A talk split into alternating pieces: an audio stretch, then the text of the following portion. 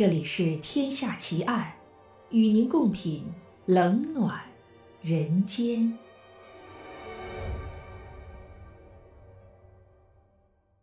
喜马拉雅 FM，各位听友，大家好，我是暗夜无言，欢迎您收听《天下奇案》。今天为您带来的案件是校车绑架奇案。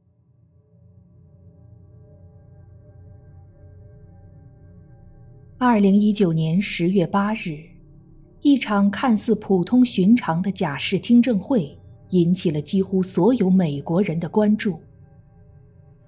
申请假释的人叫弗雷德里克·伍兹，他已经在监狱里度过了四十三年的牢狱生活。当年和他一起犯案的两名从犯，已经分别在二零一二年和二零一五年获得了假释。美国社会对这场假释听证会的关注，并非是希望伍兹能够像他的同伴一样重获自由。恰恰相反，伍兹有可能被假释的消息让当年的受害者们完全无法接受。那么，当年刚刚二十出头的弗雷德里克·伍兹究竟犯下了什么样的罪行，从而让人们对他如此深恶痛绝呢？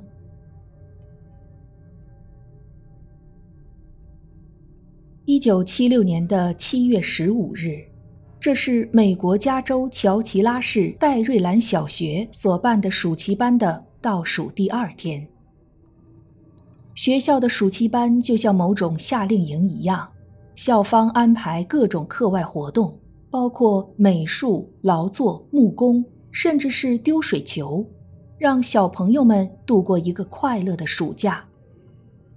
这是一种很受欢迎的形式，所以甚至有个小朋友发动签名请愿活动，请求暑期班再延长两周。所有的老师、学生，包括校车司机弗兰克·爱德华·雷，都签名了。和往常一样，这一天，二十六名五到十四岁的学生坐着由司机弗兰克驾驶的校车，从当地的游泳馆返回学校。下午四点左右，弗兰克发现视野里本来就不太宽敞的乡间道路被一辆货车堵住了。弗兰克以为货车抛了锚，本来要下车帮忙，谁知道校车的车门刚刚打开，三个蒙着面的男人就拿着枪冲上了车。车上唯一的成年人司机弗兰克被蒙面匪徒逼迫着坐到了校车的最后面。剩下满车惊恐的孩子缩在座位上惊叫发抖。接下来换成其中一个蒙面男人开车，校车穿过一片竹林，然后在一个隐蔽的隧道停下，而隧道里早已停好了另外两辆货车。孩子们被分成两批，分别进入两辆货车里。因为货车的车窗都被涂上了油漆，所以车里的光线很暗，他们看不到外面，外面的人也看不到里面。车子就这样一直在黑暗和压抑之中向不知名的地方开去。受害者詹妮弗·布朗海德当年只有九岁，他回忆说，当时感觉像动物被拖去屠宰场。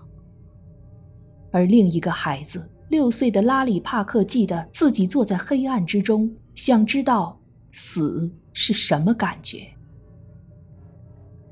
车子跑了整整十一个小时之后，孩子们被带到一个采石场。蒙面绑匪们问了每个孩子的姓名、年龄、地址、电话，还拿走了他们身上的一样东西。他们对孩子们说。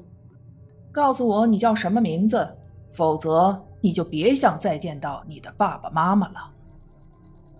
然后，绑匪们强迫这二十六个孩子和司机弗兰克沿着梯子往下，进入一个埋在地下的搬家用大卡车车厢里。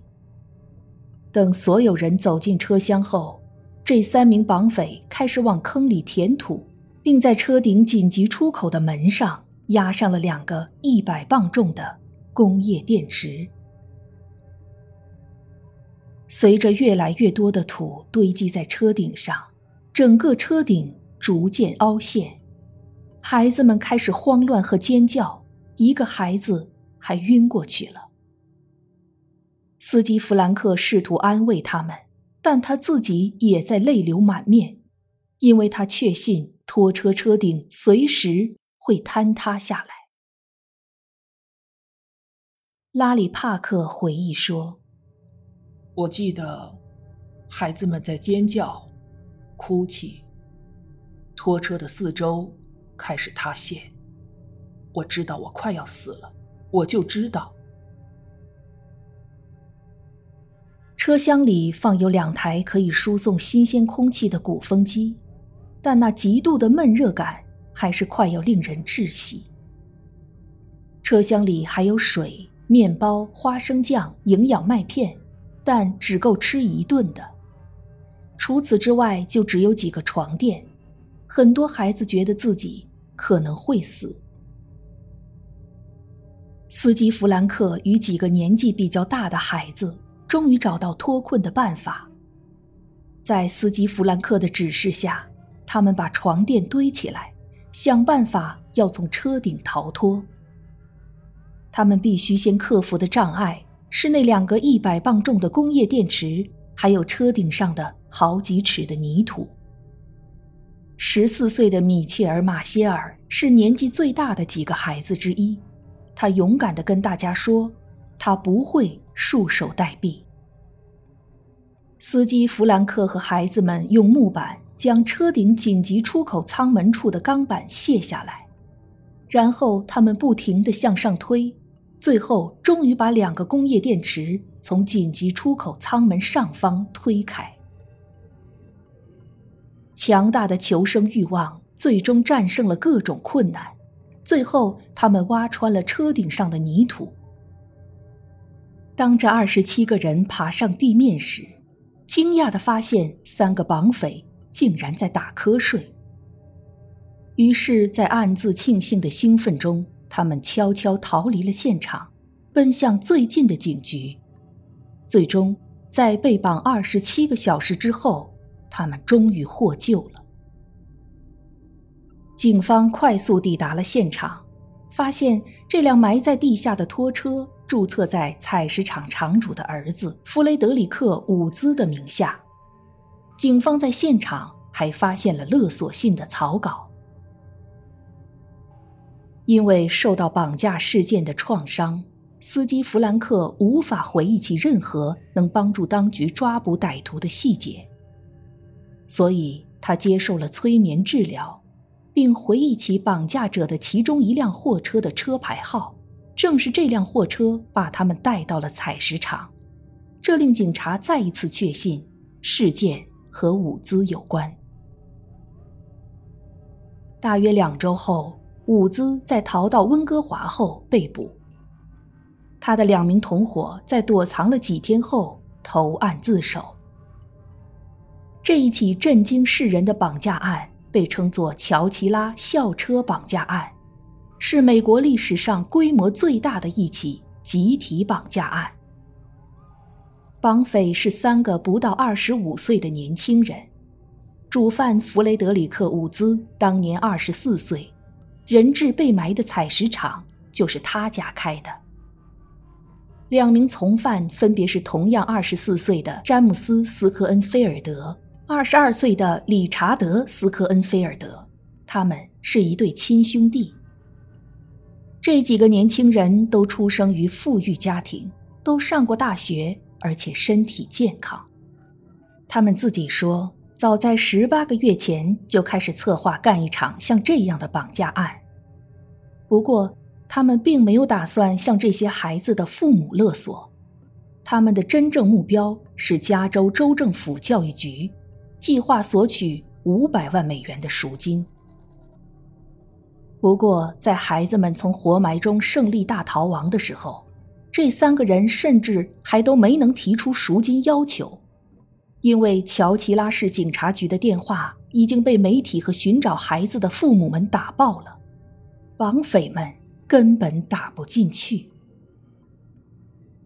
本来他们计划把被绑架的人关在伍兹家的谷仓里，但谷仓很旧又有洞，要有至少四个人看守才行。后来他们就想到了关在搬家用的大卡车里的主意，埋在地下，人质就很难逃出来。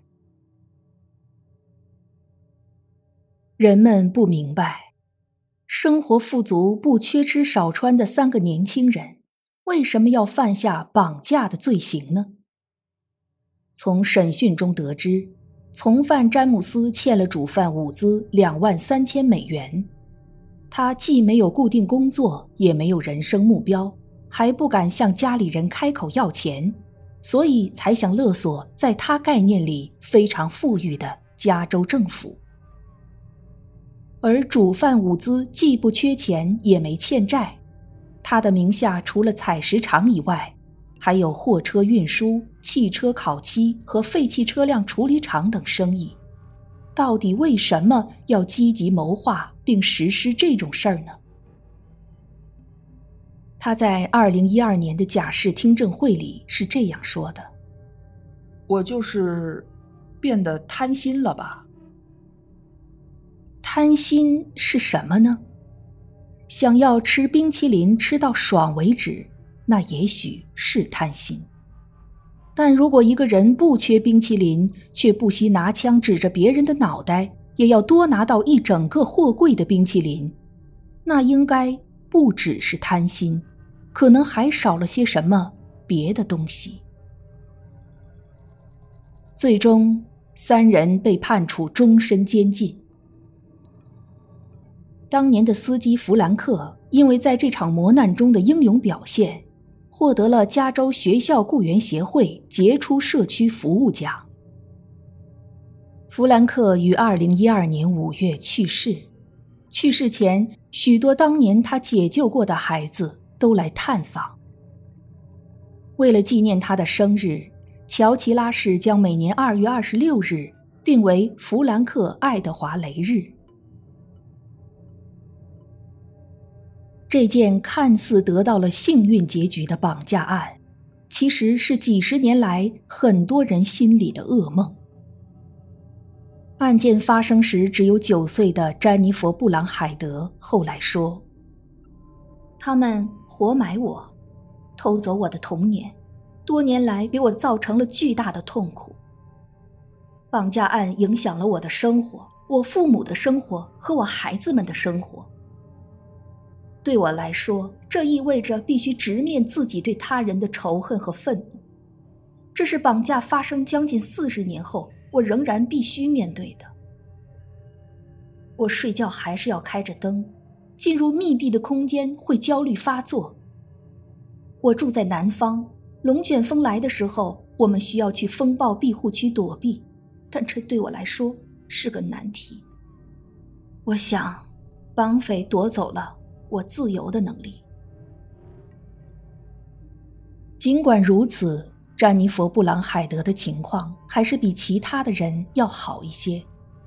有几个孩子在成年之后，甚至要靠酒精和毒品来麻醉自己。当年只有六岁的拉里·帕克，他的后遗症就特别严重。他跟他姐姐都在那辆校车上。事发后，父母立刻搬家到别处去，但自从脱险的第二天开始，他的脑袋里已经有人在对他说话了。这个压力事件很不幸地唤醒了他的思觉失调倾向。十二岁的时候，他脑袋里的声音让他杀鸡。他后来屡次杀死小动物，这样带给他掌握权力的感觉，却吓坏了家人。他的成人生活充满毒品、酒精，出入监狱，工作不稳定，婚姻失败，精神疾病，在一片混乱中，靠着宗教信仰，才终于挤出一条生路。这时他已经四十一岁了。拉里·帕克在接受哥伦比亚广播公司采访的时候这样说：“这起绑架案对我和家人的影响是巨大的。”我小的时候，每一个晚上都会做噩梦，血淋淋的，血腥、恐怖。如果房间是黑暗的，我甚至会看到一张可怕的脸。所以我总是开着灯睡觉，不得不用毒品来麻醉自己。真的难以忘掉那次的恐怖回忆。对伍兹和斯科恩菲尔德兄弟的仇恨，让我发狂。每天晚上，我都躺在床上向上帝祈祷：“上帝，帮我原谅他们吧。”为了摆脱噩梦，在从犯理查德·斯科恩菲尔德2012年被假释后，拉里·帕克跟他见了一次面。这一次的见面才彻底改变了帕克的生活。让他终于在三十六年后获得了真正的平静。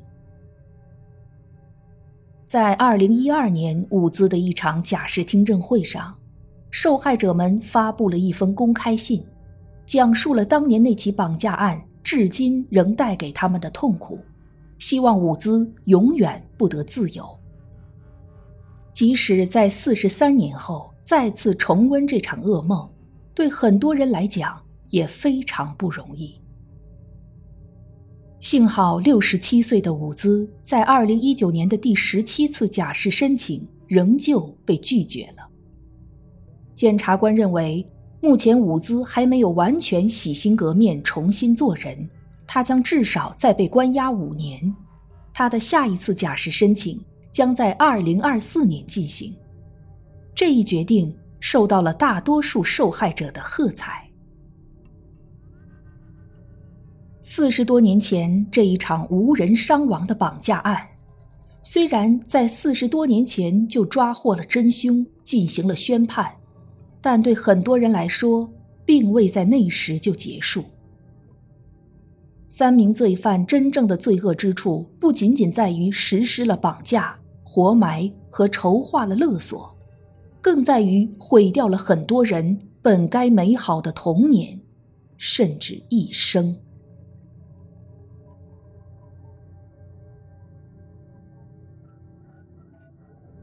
这一集的节目到这儿就结束了。如果你喜欢我的节目，请关注我或订阅我的专辑，谢谢。我是暗夜无言，让我们下一集再见。